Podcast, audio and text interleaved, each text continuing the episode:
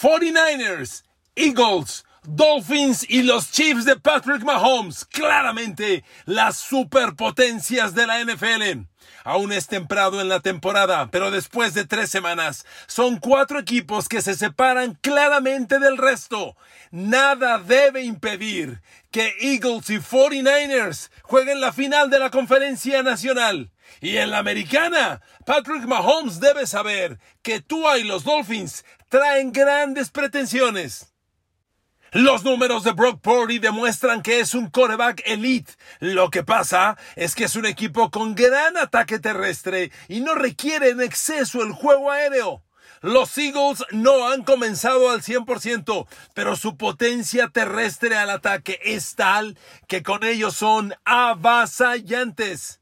El arranque de Tua Tagovailoa y los Dolphins está para libro de récords. Le voy a comentar lo increíble de los números del equipo del coach Mike McDaniel.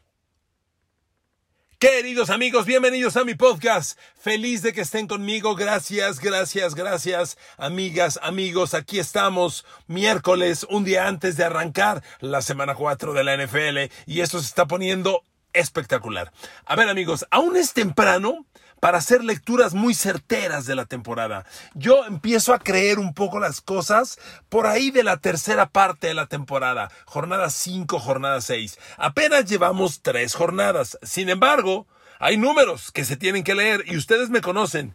Yo estudio los números y transmito los números. Esa jalada de que yo creo y me parece y a mí me gusta y ah, yo no. Porque los números son la lectura del juego. A mí me parece que en el deporte es como si existiera el departamento de auditoría.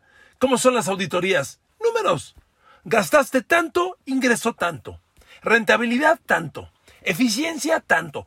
Punto. Dejémonos, permítame en francés, de mamadas. Números, números, números. Son certeros. Y a eso voy.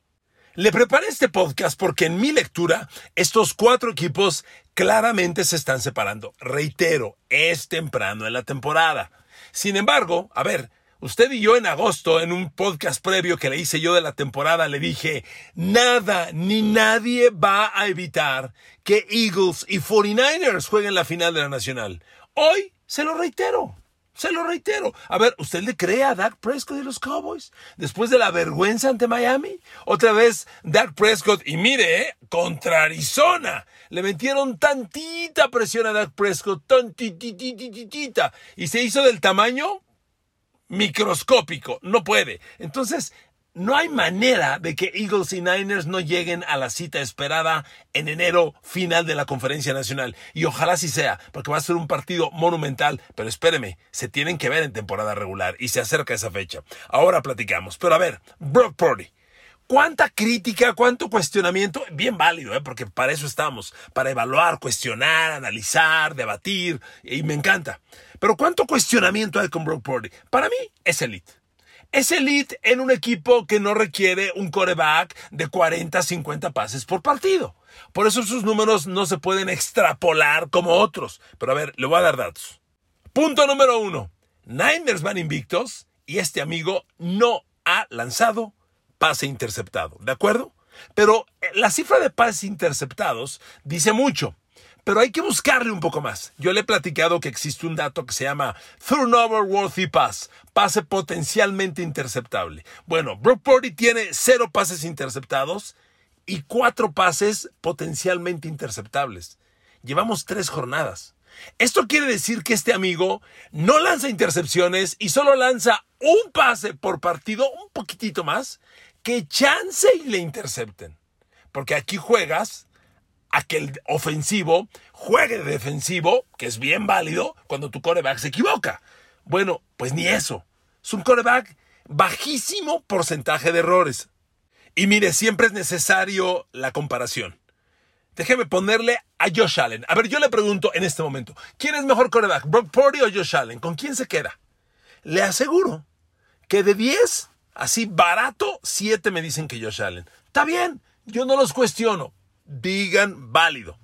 Nada más que Josh Allen, cuyos Bills no están invictos, Josh Allen ya lanzó cuatro intercepciones y además tiene seis pases que son extra potencialmente interceptables. En tres partidos, Josh Allen te lanza más de tres pases potencialmente interceptables. Cuatro que ya se vieron y seis que se pudieron dar. A ver, te repito la pregunta. ¿Quién es mejor coreback? ¿Con quién te quedas? ¿Josh Allen o Brock Purdy? ¿Eh? Estoy seguro que la mayoría me dice, Allen, Allen, no chingues, Josh Allen. Ah, cheque los números. Y nuevamente, numeritos. Nada más que numeritos. Déjeme dar otro ejemplo. Jimmy G, que ha arrancado muy mal con los Raiders, muy mal. Jimmy G es el líder de la liga en intercepciones, ya tiene seis, pero además tiene otros cuatro pases potencialmente interceptables. A ver, son diez en tres partidos. Josh Allen tiene la misma cifra, 10. Amigos, por favor. Los números son contundentes. Brock Purdy muy bien evaluado, pero eso no es todo. Brock Purdy no juega solo. Tiene una gran línea ofensiva, que tiene el mejor tackle izquierdo de la liga en Eric Williams, tackle izquierdo. Bueno, fíjese nada más. Le voy a dar el dato de los quarterbacks más presionados en lo que va de la temporada, que son tres partidos. Y nuevamente los ejemplos. A ver, el coreback más presionado después de tres jornadas es Russell Wilson, que ya tiene tres capturas, ocho golpes, un apresuramiento, doce presiones en tres partidos. ¿Ok? Y un ejemplo más, Justin Fields de los Chicago Bears. A este amigo le han pegado y le han pegado gacho. Cuatro capturas, cero golpes, seis apresuramientos, diez presiones totales. Ok, con esas cifras que les di para que usted compare, Brock Purdy tiene una gran ventaja. No lo tocan. Después de tres partidos, Brock Purdy tiene una captura, cero golpes, cero apresuramientos, una presión total. Si tú tienes un coreback tan preciso, tan sólido y una línea ofensiva que lo mantiene intocable, hombre, pues ¿qué puedes esperar? Lo que puedes esperar son los números que ahora le voy a decir.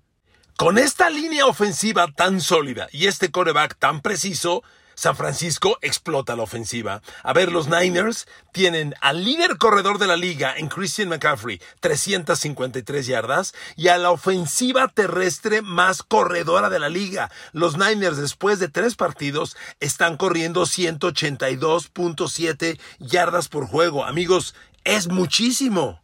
Pero eso no es todo. Hay una estadística que yo busco mucho en las ofensivas. Jugadas explosivas. Jugadas explosivas son acarreos de, de, balón de más de 20 yardas y recepciones de más de 20 yardas aires. Recepciones totales. Aquí no son 20 yardas aires, yardaje total. A ver, San Francisco tiene en total, en tres partidos, 13 jugadas de más de 20 yardas. Hagan sus cuentas. Son cuatro jugadas por partido. Vía terrestre tiene dos de McCaffrey, dos acarreos de balón de más de 20 yardas cada uno. Y por vía aérea tiene 11. Entonces, analicen en su contexto total la ofensiva. Coreback preciso.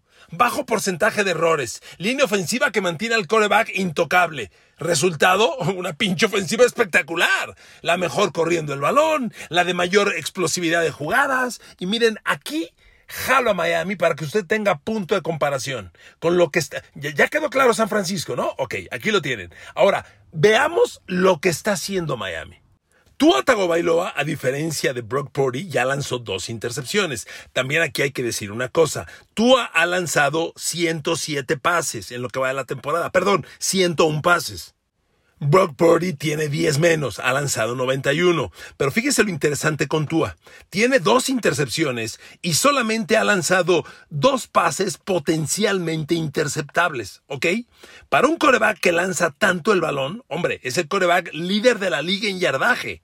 Perdón, segundo, Kirk Cousins tiene 1075 yardas, Tua tiene 1024, ¿ok? Entonces, para un coreback que lanza tanto el balón, son, son números aceptables. Y aquí lo interesante, como ya se lo decía en otro podcast, Tua Tagovailoa es el coreback que está deshaciéndose del balón más rápido.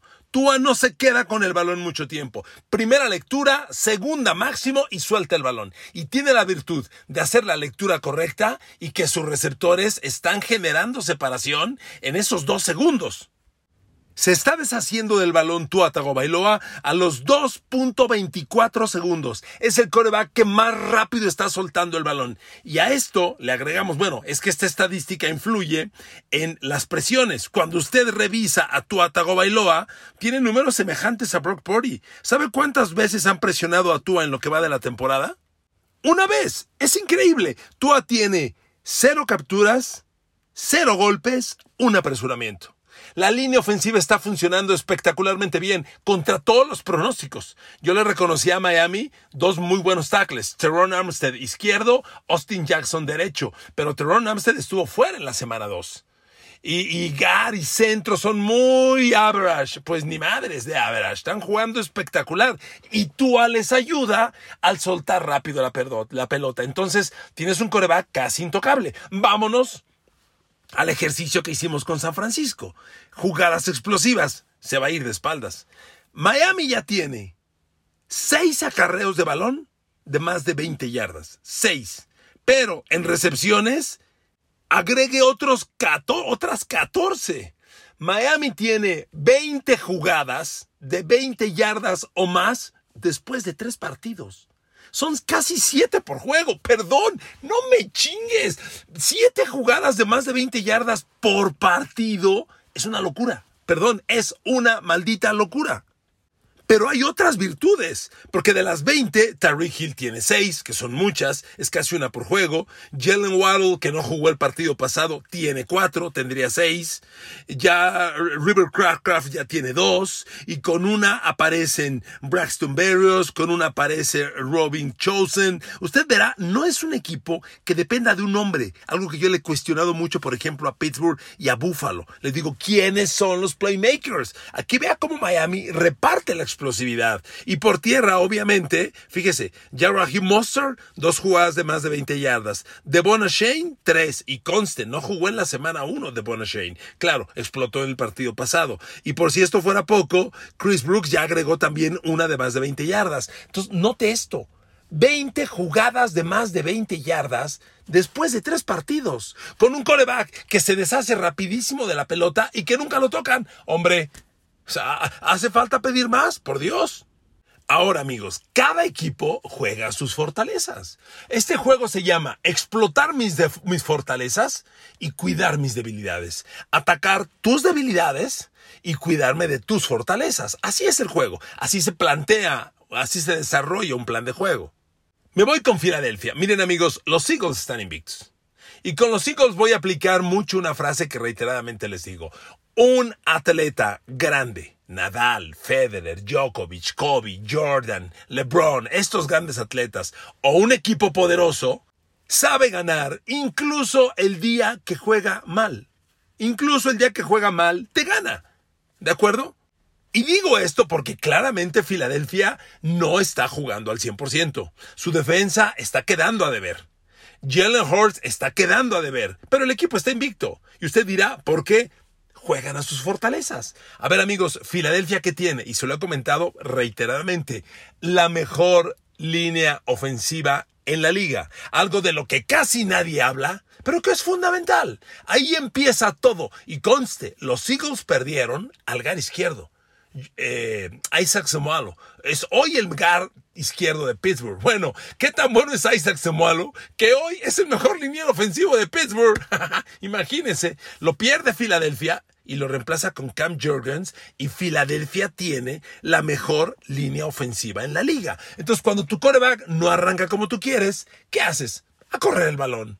¿Sabe cuántas yardas está corriendo por partido Eagles? 185.7 yardas. Son muchas, es una cifra casi la misma de San Francisco. Por eso, permítame el paréntesis, nada va a evitar que Eagles y 49ers jueguen la final de la Nacional, por favor. Nada. Bueno, me regreso. Eagles está corriendo 185.7 yardas por partido. Si tu coreback no arranca como tú quisieras, y mire que Jalen Hurts no está jugando del todo mal, pero no está jugando con la precisión que lo vimos el año pasado. Ya tiene tres pases interceptados, Jalen Hurts apenas está lanzando 213 yardas por juego, tiene tres de touchdown, tres intercepciones, su rating no llega ni a 85 puntos, un coreback muy average tirándole a malón en lo que en el arranque de temporada. Yo creo que va a mejorar. Yo creo que va a mejorar. Pero bueno, el ataque terrestre te corre 185 yardas. Pero ¿sabe cuál es la estadística con la que yo me fui de espalda con los Eagles? La neta, no mames este número. ¿Cuántos primeros y diez por carrera tiene Filadelfia? Llevamos tres partidos, ¿ok? Tiene 37. Divídanlo entre tres. Son casi 13 primeros y 10 por tierra, por partido. A ver, no chingues, es aplastante. Miren amigos, estamos en temporada regular. Semana 3, vamos para la 4. Cuando la NFL llega a playoffs, el juego cambia. El fútbol americano es otro. Cuando es vencer o morir, la historia es diferente. ¿Y saben qué? Dos datos se extrapolan. Correr el balón y parar la carrera. Porque si vas contra Mahomes, ¿qué quieres? Que ese güey se quede en la banca, ¿no? que no salga Mahomes, que se quede sentadito. ¿Y cómo le haces? Posesión de balón. Entonces, correr el balón es una gran virtud. Y así como enfrentas a Malone, perdón, a, a Mahomes, vas a enfrentar a, a, Lamar Jackson, a Josh Allen, que no los quieres ver en el campo, que se queden en la banca. Corre el balón, domínalo. Con un ataque que corre 185 yardas por partido, te apropias del balón 35 minutos o más. Y 35 minutos para ti ya son 25 para el otro. Ya le quitaste 10 minutos más el balón. 10 minutos son dos series ofensivas. ¿Se dan cuenta que todo es número? Todos son números, chingao. Por eso hay que hablar de ello. Y todos los deportes son igual. ¿Ok? ¿Me oyeron? Se plantó bien en la cancha, mostró personalidad. No mamen. Números, números. Y solo si le pasó por la cabeza, le doy el dato. San Francisco, que ya le dije, corre casi lo mismo que Filadelfia. Niners corre 182 yardas por partido. Los Eagles corren 6 yardas más. Pero los Eagles tienen 37 primeros y 10 por tierra. San Francisco tiene 25. O sea, es una diferencia muy grande, amigos. Ahí está la clave de los Eagles. Ellos dijeron, a ver, hay broncas, a correr y quítate de líos, güey. Vámonos, a correr. Y ojo, Howie Roseman general manager, un maldito genio. Si Filadelfia llega al Super Bowl con Miles Sanders de corredor y acabando el Super Bowl, Howie Roseman te dice que se vaya Miles Sanders, ¿qué le dices tú? No chingues, es tu corredor de Super Bowl, reténlo. Se fue Miles Sanders. Ahí está en fila, en Carolina. Eh, inadvertido, se perdió ya, es de esos vivos muertos. ¿Quién va a voltear a ver a Miles Sanders en Carolina? Bueno, se trajo Howie Roseman a Filadelfia a de Andrew Swift. Oh, sorpresa. De Andrew Swift, segundo líder corredor de la NFL, solo atrás de Christian McCaffrey. Entonces, amigos, va a mejorar Jalen Hurts. Va a mejorar Filadelfia. Mientras tanto, ando medio jodido a correr y con eso gano. Y van los Eagles invicto. ¿De acuerdo? Y llegamos con Patrick Mahomes. Y miren, amigos, aquí es cuando pues, jugamos como que haciendo trampa. Porque en una liga de corebacks, tú tienes a Mahomes chingues, estás robando. Sea, Mahomes es superior a todos, a todos, a todos. Y por un carro. Pero además, Kansas City, que es un equipo muy brillante, le ha dado a, Patrick Mahomes una de las mejores líneas ofensivas. Mahomes tiene algo que a mí no me gusta en los corebacks. Es de los que alarga la jugada en exceso. Pero a ver, es Patrick Mahomes. Dos Super Bowls ganados tres Super Bowls jugados. ¿Quién es el pinche loco que le va a decir Mahomes, esto no se hace o bájale? Nadie. Mahomes adelante. Es como cuando Roethlisberger hacía lo mismo. A ver, Big Ben ganó dos Super Bowls alargando la jugada. Big Ben, llégale, va de nuevo, órale, lo que tú digas. Pero genios como esos hay pocos. Mahomes es de los corebacks que retiene el balón tres segundos por jugada de pase. Es mucho. Para ser precisos, Mahomes está soltando, lanzando el pase a los 3.02 segundos de que fue centrado el balón. Es mucho. Les dije que Tua tiene, ¿qué? ¿2.24? ¿2.22? ¿2.24? ¿2.22? Hombre, son 80 centésimas de segundo. Es casi un segundo, es mucho. ¿Y qué provoca esto? Exigencia para la línea ofensiva. Pero los Kansas City Chiefs tienen una línea ofensiva fantástica. Después de tres partidos y con un coreback que retiene el balón tres segundos por jugada de pase, que ya les expliqué, es mucho. Mahomes ha sido presionado lo siguiente: cero capturas, dos golpes, dos apresuramientos, cuatro presiones en tres juegos. Es nada, porque además es Patrick Mahomes. Entonces, Mahomes, ¿qué hace? Maravillas.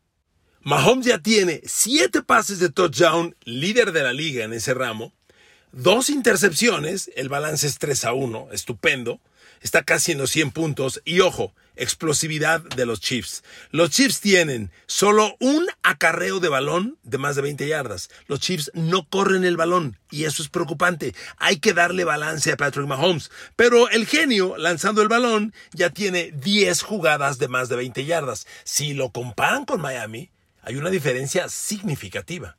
Cuando Miami y Chiefs se enfrenten, Miami tiene que jugar a llevar la delantera siempre anotar primero e ir adelante, que sea Kansas quien te trate de alcanzar. Al ritmo que están haciendo los puntos, no se ve fácil que Kansas los alcance, pero con este genio Patrick Mahomes todo es posible. Luego fíjense también lo que yo cuestiono. De las 10 jugadas de más de 20 yardas que tiene por aire Kansas City, tres son de Justin Watson, que, ha surgido como un, como un hombre muy confiable para Mahomes, dos son de Sky Moore, dos son de Bardes Scantling Kelsey tiene una. O sea, Kansas City no trae la explosividad del pasado. No significa que no pueda mover el balón. Lo mueves en, avances cortos y es lo mismo. Recorrer 100 yardas en dos madrazos de 50 o 100 yardas en 10 de a 10 es la misma historia. Hay que recorrer las 100 yardas, ¿ok? Son distintas estrategias, nada más. Pero se lo platico para que evalúe y vea dónde está uno y dónde está otro. A ver, y concluyo. Miren amigos, reitero, son solo tres semanas. Una lectura ahorita eh, sigue siendo muy subjetiva hay cosas que me intrigan. Por ejemplo, Filadelfia. Ya le decía yo que Filadelfia no está jugando bien con Jalen Hurts, pero tampoco está jugando bien a la defensa. A ver, los Eagles, después de tres partidos, su defensa ya se comió ocho pases de touchdown en tres juegos. No chingues, son casi tres por juego. ¿Cuántos pases de touchdown va a permitir la defensa? Y ojo, es la misma. Ahí está Darius Lay, James Bradbury, bueno, Avonte Maddox se lesionó, salieron los safeties, eso sí hay que valorarlo. Pero ocho pases de touchdown en contra en tres semanas, si yo fuera fan de los Eagles, sí me preocuparía. Luego, la presión al coreback. A ver, amigos, los Eagles el año pasado fueron un equipo de más de 70 capturas de coreback, ¿recuerdan? Bueno, pues esta temporada, al menos después de tres partidos, la cifra es considerablemente inferior. Los Eagles al momento tienen solamente seis capturas de coreback.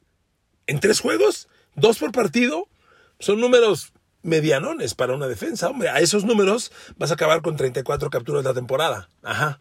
El año pasado tuviste 73. Es la mitad. Los Eagles el año pasado le pegaron a las cuatro capturas por partido. ¿Qué, me llama la atención? Hassan Reddick. No se le ve. El año pasado acabó en 15 capturas. Hoy va en cero. En cero. ¿Ok? Los dos novatos, usted diría, es que los novatos no están funcionando. Ojo, Jordan Davis y Jalen Carter, cada uno una y media capturas. O sea, sí están produciendo. Joshua, una y media capturas. Por eso le digo, son tres semanas, es todavía subjetivo, pero a mí me intriga que está recibiendo muchos pases de touchdown Filadelfia y que Jalen Hurts está lanzando muy incierto, bajo porcentaje, pocos envíos de touchdown, muchas intercepciones, hay que darle el tiempo. Y cierro con los, con los Niners. Los Niners tampoco están jugando con la explosividad normal. Ellos, lo que sí me impresiona, a ver, el perímetro. La defensa de los Niners ha permitido dos pases de touchdown después de tres juegos. Dos. Y los dos fueron atacando al linebacker Drake Greenlow.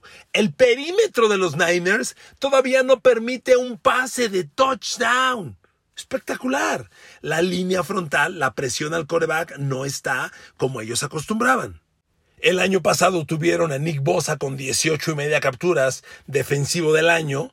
Hoy Nick Bosa apenas tiene una captura y los Niners traen 8 capturas en tres juegos, que no está mal, se acerca a tres por partido, que es una cifra ya de las buenas defensas. Pero le repito, la lectura es un poco subjetiva todavía. Pero amigos, sí me queda bien claro a mí y por eso les he compartido. para mí hoy, superpotencias de la NFL, Niners, Eagles, Chiefs y Dolphins. Y si esas dos van a ser las finales de conferencia, Dolphins, Chiefs, Niners, Eagles, a ver, aparto fila 1. No me las voy a perder. ¿Ok? Gracias por escuchar este podcast. Que Dios los bendiga a todos y a todas. Nos escuchamos mañana.